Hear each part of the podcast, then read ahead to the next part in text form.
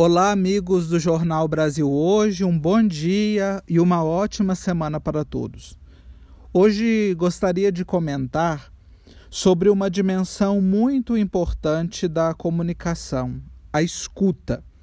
E gostaria de falar da escuta, ela já apareceu aqui algumas vezes quando falamos do diálogo, mas gostaria de trazer a provocação a partir da liturgia da igreja no segundo domingo da quaresma, o domingo que celebramos ontem.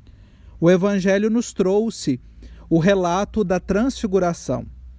E a cada ano, ao celebrarmos o segundo domingo da quaresma, essa palavra fica ecoando, ressoando nos meus ouvidos e hoje quero fazer a partilha a partir dela.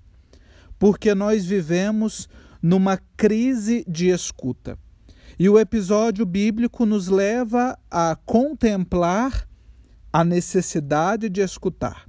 Jesus leva até a montanha Pedro, Tiago e João, ele toma consigo e os leva até a montanha, da mesma forma que foi conduzido pelo Espírito no primeiro domingo da quaresma.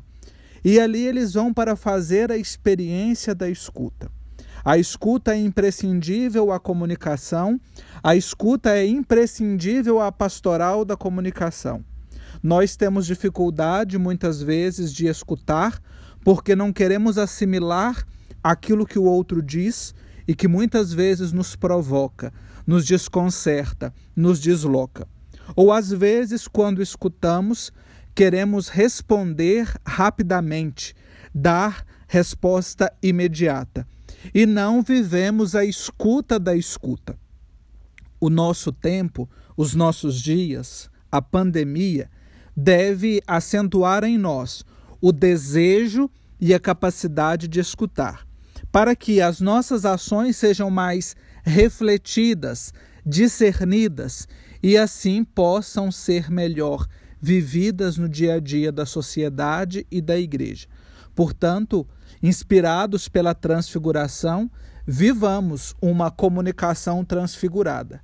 A comunicação transfigurada é aquela que tem o primado da escuta e que percebe nele uma forma de viver a fraternidade.